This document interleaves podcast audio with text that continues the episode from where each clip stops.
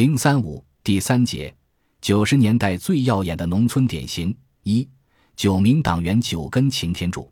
这时我一边在乡下调研，一边关注着天下大事。一九八九年九月底到十月初，成千上万的东德人涌入西德避难，社会主义正面临一场空前的劫难。九间棚的现实，在我看来，就像一根银针，似乎正扎在中国发展的穴位上。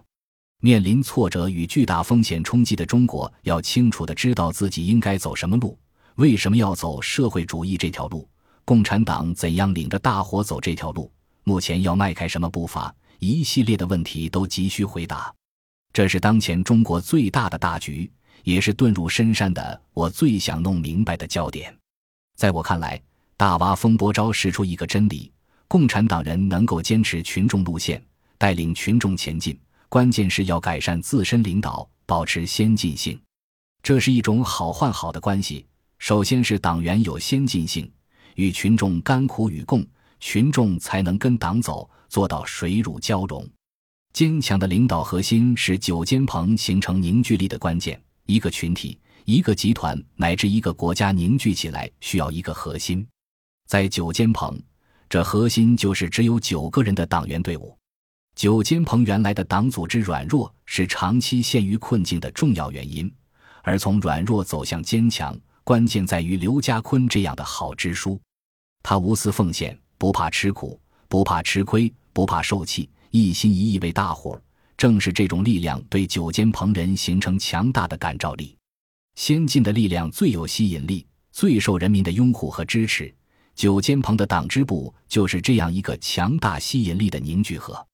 正像群众夸赞的那样，九个党员九根擎天柱，九间棚村共产党员的作为，从一个小山村为中国面临的困局实践了一条有效路径。后来我在第一届沂蒙精神讨论会上发言说，就九间棚调查产生的时代背景看，时代确实需要这样一个典型来振奋全中国的神经。共产党人能不能在这个时候撑得住，做到天欲坠，赖以助其坚？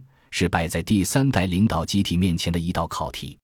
我们提出“九柱擎天”的精神，是有意用九间棚这根银针来扎中国社会疾病的穴位，为党和国家献出一道药方。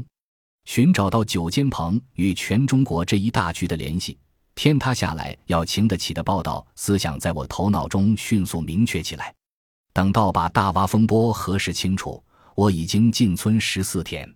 这时的我，因为爬山皮鞋掉了一只根，胡子长了一脸，人也瘦了整整一圈。平邑县县委书记齐敦祥听说有个新华社记者在山上住了十多天，大吃一惊。他带着办公室、宣传部与新闻科全班人马，开着三辆车来看望，接我下了山。下山时，全村的群众停下手中的农活来送行，十几户老乡为我煮鸡蛋、炒花生、装山楂。地瓜和黄梨送鞋垫，把车都塞满了。有位老大娘抱着我直流泪，连声问儿呢：“啥时回来？”我自己也掉泪，说不出话来。在山上的十几天里，我记录下了数万字的详实材料。下山后，我和县委宣传部的甄德生奋战一个星期，完成了调查初稿，在平邑县招待所里写了一封长信。向新华社总编辑南振中汇报了这个典型。信中我说：“社会主义处在生死存亡关头，我们应该突出地宣传凝聚力与党的先进性问题，加强党的基层组织建设，改进党的领导，增强群众对党的信任感，增强走社会主义道路的信心。”九间棚村党支部在人心涣散的关头，把群众团结起来，凝聚起来。使群众维护集体，想着未来，决心跟党走。这种凝聚力的形成过程与方法，对基层组织建设乃至形势的稳定与发展都有重要参考价值。正当我对调查报告做深入思考与修改之际，山东省委常委、副省长高昌礼提出春节找一个有特色的村庄过年，做点调查的想法。我向他推荐了九间棚村。于是农历腊月二十九那天。我陪同高副省长上了山，再次住进了村中，在村里小学校里铺上麦草街的地铺，两个人面对面睡着。当天晚上，我与高副省长促膝长谈，一直从五点谈到到十点半。我把自己对九间棚的了解及看法和盘托出，希望山东省委与新华社一起抓好这个典型的宣传。高昌礼副省长对基层情况熟悉，思想理论水平高，听完我的汇报后也很兴奋。他认为九间棚肯定是一个大典型，现在必须考虑一个信心问题，在国家内部与外部都面临严重困难的时候，既需要社会稳定，更需要帮助人们增强信心。九间棚环境这么恶劣，却干得那么出色，让每一个看过的人都觉得是个奇迹。这个典型的意义就在这里。经过实地调查后，高副省长决定根据确定的思路，与我们联合拿出调查报告。高昌礼向省委报送，我们则向新华社报送，分头进行，争取在多方面开展工作，把这个典型推广出去。后来还有一段小插曲。宋平同志到山东考察时，我找到省委书记江春云，希望向宋平同志汇报九间棚情况，认为讲清苏东事变背景对于认识九间棚的党员保持先进性的典型意义会更充分些。这是新时期党的建设的重大典型。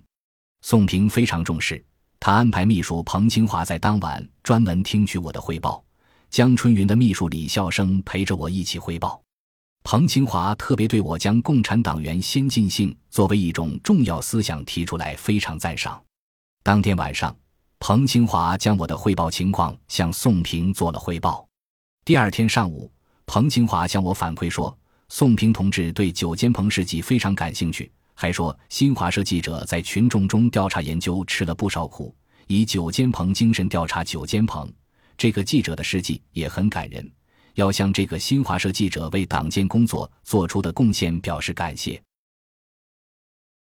本集播放完毕，感谢您的收听，喜欢请订阅加关注，主页有更多精彩内容。